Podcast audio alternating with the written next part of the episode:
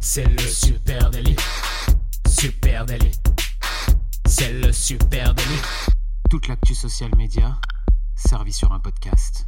Youpi, c'est lundi et vous écoutez le Super Daily. Le Super Daily, c'est le podcast quotidien qui décrypte avec vous l'actualité des médias sociaux. Et comme chaque lundi, on vous offre votre veille social media servie sur un podcast. Je suis Thibaut Tourvieille de Labro. J'ai le plaisir ce matin d'être accompagné de monsieur Camille Poignant. Salut Camille. Salut Thibaut, salut la France. Euh, très très belle euh, reprise de semaine avec une belle flopée d'actualités social media. Euh, ce qu'on a fait, c'est qu'on les a compilés pour vous. C'est gratos et puis vous pourrez faire les beaux à la machine à café. voilà, est c'est très bien dit. Est-ce que tu, est-ce que tu permets que, que j'attaque tout de Oui, suite oui, oui, je sens avec- que t'en as plein, plein la besace. J'en ai quelques-unes, ouais, avec Instagram qui, euh, qui teste une option qui va vraiment euh, parler aux euh, CM qui nous écoutent, une option de preview de feed. Ok. Oh. Et oui, et, et- et avouons, on en a un peu tous rêvé, hein, une option qui euh, te permet eh bien, euh, de projeter la gueule de ta grille avant Mm. la publication d'un de tes contenus. Euh, L'objectif, évidemment, bah, c'est quoi? De vous permettre de voir à quoi ça va ressembler Ah, euh, sur votre grille, avoir la vue d'ensemble de votre profil, hein, de faire beau peut-être.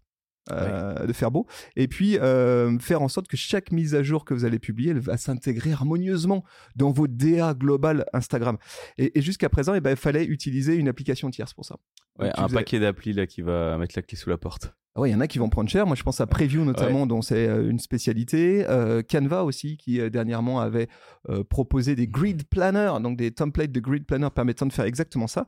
Eh bien, euh, eh bien peut-être qu'effectivement, ils vont prendre cher parce que Instagram intègre, va intégrer dans les jours qui viennent, a priori, cette fonctionnalité directement nativement. Au moment où je vais publier un contenu, juste avant de le publier, j'ai un petit bouton qui s'est ajouté d'ores et déjà pour certains utilisateurs qui s'appelle Preview et qui me permet d'avoir bah, la vue de ma grille avec cette nouvelle euh, publication. Euh, et effectivement, ben, c'était un truc qu'on aurait pu attendre plus tôt.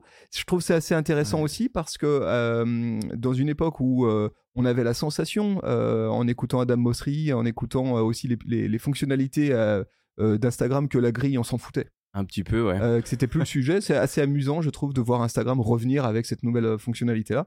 En tout cas, voilà, affaire à suivre. Pour l'instant, c'est un post. On n'a pas la news de si on pourra tester plusieurs brouillons. euh. Je pense que tu peux parler un petit peu plus fort, Camille Poignant. Pour l'instant, c'est un post Ouais. qu'on peut tester. Ok, Ouais. magnifique. C'est mieux comme ça? Ouais, bon, je crois. Vous m'entendez bien? Euh, et ben très bonne news. Écoute, j'ai hâte de voir ça. Ils éliminent un petit peu la concu là sur toutes les applis tierces. euh, C'est cool, ça, ça fera du bien. Euh, moi, je vais te parler de Snapchat. On adore Euh, Snapchat qui continue de grossir et qui atteint les 750 euh, millions d'utilisateurs actifs mensuels. Euh, donc c'est plus 50 millions sur l'année. Pourquoi c'est une bonne news? Bah déjà ils ont encaissé des grosses mauvaises performances sur les recettes euh, T4, donc là il fallait arriver avec quelques petites pépites comme ça. Et en vol, eh ben ils ont changé beaucoup de choses et ils ont un nouvel objectif. hein. On découvre hein, que en parallèle de ces mauvais chiffres, il y a une nouvelle ligne directrice pour Snapchat sur un billet de blog ce matin. J'ai vu sous couvert de résultats d'études qui ont été faits auprès des utilisateurs, la firme Snapchat appuie que les Snapchatters sont plus satisfaits de la qualité des amitiés et des relations avec la famille que les non-Snapchatters. Bon, c'est pas une mince promesse. hein. Plus de 90% des Snapchatters disent qu'ils se sentent à l'aise, heureux et connectés lorsqu'ils utilisent Snapchat. Euh, ils affirment également une espèce de position de réseau alternatif aux réseaux sociaux de masse avec une nouvelle campagne publicitaire qui vient de sortir hein. dans la vidéo. Snapchat cherche à présenter sa plateforme comme un antidote euh, au concours de popularité qui divise les médias sociaux parce que selon eux, les autres réseaux, euh, sur les autres réseaux, les moments de partage et la qualité des conversations sont devenus artificiels. Euh, ils soutiennent donc que les gens sont épuisés par ce concours de popularité pour revenir à un moment plus simple. hein. Je mettrai le lien de la campagne, mais c'est assez drôle. Ça montre la rapidité à laquelle passe l'info avec quelques petits chiffres à côté. Voilà. Il se positionne un peu comme Biril, quoi, en gros. Biril, mais gros. avec euh, 750 millions d'utilisateurs. Ok, intéressant, intéressant. Euh, bon, moi, je vais rester chez les mastodontes avec Facebook. Facebook qui euh, teste la génération de textes de statut via l'IA. Eh ben oui, Oh. ça y est, on y est, hein, ça y est. Euh, depuis euh, quelques jours, ça y est, certains utilisateurs peuvent générer leur texte de statut avec l'IA générative de, de Facebook. On le voyait tous venir, hein, ce truc-là, c'était une évidence. Euh, eh bien, eh bien, on y est. Bah voilà, c'est simple. hein, euh, comment ça marche? Comment ça marche? Eh ben, euh, je vais pouvoir écrire mes premières intentions de, de wording. Euh, coucou la MIF, comment ça va? Et Mm. puis Facebook va me proposer trois versions avec des tonalités différentes, avec des angles différents, etc. je peux aussi lui envoyer juste une image et il va me faire sur la base de cette Mm. image-là une proposition de texte de statut exactement comme le ferait ChatGPT, sauf que là c'est avec l'IA native euh, de, de Meta.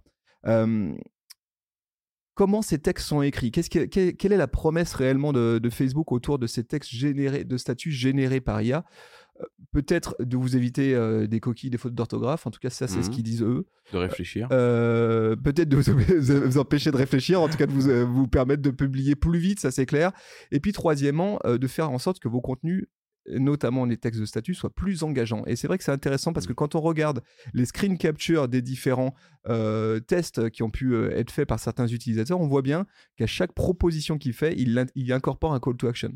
Euh, une petite question à la fin euh, du texte de statut pour faire réagir euh, vos communautés. Donc bon, bah ça y est, hein, on y est, on, le voyait venir ce truc-là. Là, il arrive chez, chez Meta. Pour l'instant en bêta, exclusivement sur certains comptes, exclusivement sur des comptes perso, pas de compte de marque hein, pour l'instant, mais forcément il va débouler, ce genre de fonctionnalités vont débouler à peu près partout. Bon, voilà, qu'est-ce qu'on en pense? Euh, bah, On en pense que c'était c'était écrit et ça devait C'était arriver. écrit, ouais. J'ai l'impression que ça ressemble à ce qui se fait côté publicitaire, à savoir c'est tu promptes pas. Par contre, il te fait des, beaucoup de suggestions. Il génère sur base de suggestions euh, un texte ou des variantes, euh, comme en publicitaire Ouais. pour aller plus vite, mais t'es pas encore dans le prompt, t'es dans le truc super agressif. Euh, Oui, le truc où tu lui dis je veux telle tonalité, Ouais, etc. voilà. Non, non, ça Mm. sera beaucoup plus, euh, pour l'instant en tout cas, ça sera beaucoup plus modeste que ça comme promesse. Mais peut-être aussi plus actionnable, on va dire, pour euh, Madame, Monsieur Tout le Monde, d'avoir juste une proposition de texte de statut qui tombe, comme LinkedIn a pu le faire à fut un Ouais. temps aussi. hein. Eh ben écoute, on a hâte de voir la suite euh, là-dessus. Moi, je vais te parler de TikTok. Euh, TikTok Subspace. C'est pas le nom d'un multivan, hein, pas du tout. C'est le nom d'une nouvelle fonctionnalité. hein. Euh, on sait que la force grandissante du dark social réduit petit à petit les engagements conversationnels on post. Et on sait aussi que TikTok bosse sur une fonctionnalité qui pourrait rajouter de l'interaction, mais eux sur leur créneau à eux, le live. Donc ils cherchent à contrebalancer ça par du live, Euh, une fonctionnalité donc baptisée Subspace qui a vocation à tenir deux promesses. La première pour le host, euh, pour le créateur de contenu, plus de conversations dans ses lives générer euh, toujours plus de messages pour pouvoir y répondre et animer. Et pour les audiences, un accès privilégié aux créateurs de contenu. Là, ils ont vraiment essayé de créer un outil qui permette euh, d'agresser, d'adresser euh, d'adresser, attention, les superstars de TikTok. Parce qu'aujourd'hui, bah, tu vas sur un live d'un mec qui a 4 millions, euh, tu passes à trave, quoi. Jamais il voit ton commentaire, même si tu lui dis que tu l'aimes et que tu as acheté tous ses goodies, euh, il le voit pas. Dans les premières captures d'écran, à côté admin, on peut voir deux chats distincts. Donc, tu as le chat euh, grand public et le chat subspace payant pour les gens qui ont payé pour, pour adresser.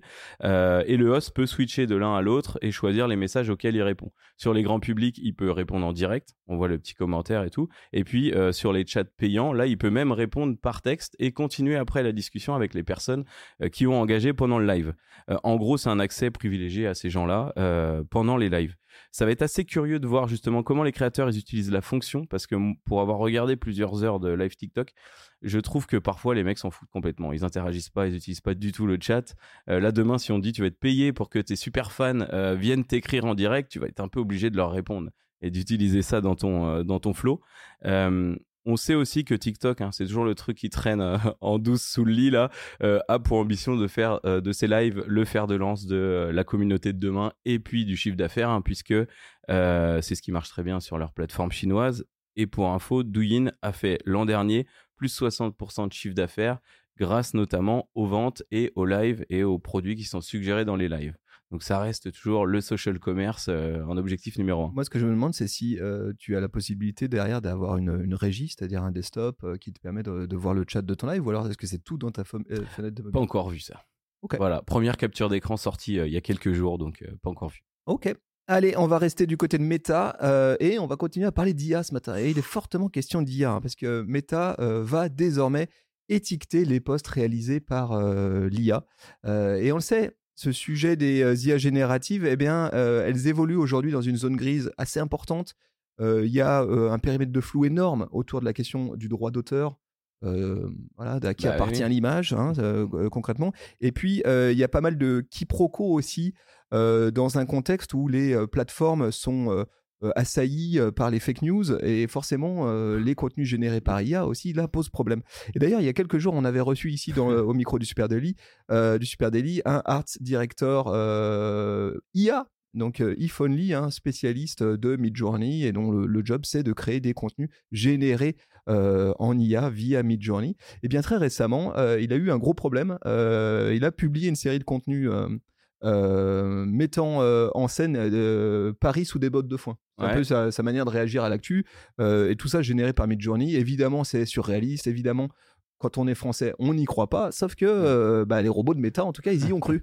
et ils ont considéré que c'était une fake news. Et son compte s'est retrouvé bloqué, ce qui est quand même assez ah. ennuyeux pour. pour, pour le, compte en question, puisque son business tient là-dessus. Hein. et il a fait un certain nombre d'appels euh, du euh, de la main à, euh, Adam Mosseri qui lui a répondu et qui a réglé son compte hein, d'ailleurs au, passage. Donc il a remis son compte.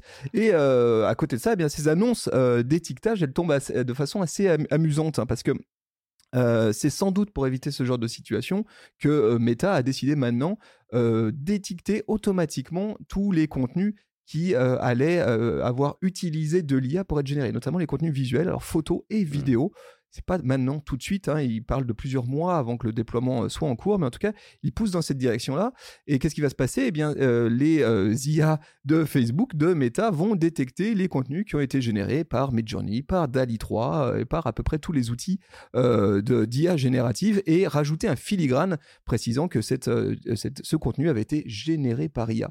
et cet outil qui devrait sortir dans les prochains mois côté Meta, il sort de façon, je dirais, très habile avec l'annonce euh, de l'IA Act qui vient d'être euh, accepté par les 27 pays membres de l'UE euh, qui ont donc signé ce, là, cette semaine, la fin de semaine dernière, l'IA Act hein, qui est le premier texte réglementant l'usage de l'IA. Donc c'est un, texte, on va dire, majeur dans l'histoire des IA génératives. Qu'est-ce que les 27 pays de l'UE ont signé? Eh bien, un texte qui dit euh, d'une, que maintenant toutes les plateformes vont devoir déclarer où est-ce qu'elles ont euh, trouvé leurs sources pour nourrir euh, leurs IA. Donc Midjourney va devoir déclarer où est-ce qu'ils ont trouvé leurs 4 milliards de mmh. contenus. Oh, ça risque d'être amusant dans la mise en œuvre. et de façon plus pratico-pratique, et tiens, comme par hasard, l'IA Act demande aussi que tous les contenus qui soient, qui soient hum, publiquement publiés avec, en ayant été générés par l'IA soient étiquetés exactement comme va pouvoir proposer maintenant Meta. Ce qui était demandé pour les influenceurs quand il y avait de la retouche d'image, d'ailleurs notamment, et ça me fait penser à la discussion qu'on a eue avec ce monsieur de chez Adobe qui est venu faire un podcast avec nous, qui est sorti d'ailleurs la semaine dernière. Non, non, qui, sera, qui sort cette semaine. Qui sort d'ailleurs cette semaine, où il dit que eux chez Adobe ont pris le parti de, de renseigner tous les credentials, même dans leurs IA, de toutes les images sources qui ont été utilisées. Donc en fait, c'est un peu ça qui risque d'être imposé à des mid-journées ou des plateformes qui diffusent du contenu mid-journée. Exactement. Il se passe un paquet de trucs du côté des, de nos outils, du côté de l'intelligence artificielle. Évidemment, le meilleur endroit bah, pour continuer à se renseigner, c'est ici. Bah oui. Le Super Daily. Abonnez-vous. Euh, n'hésitez pas à balancer un commentaire ici sur Apple Podcast, Spotify.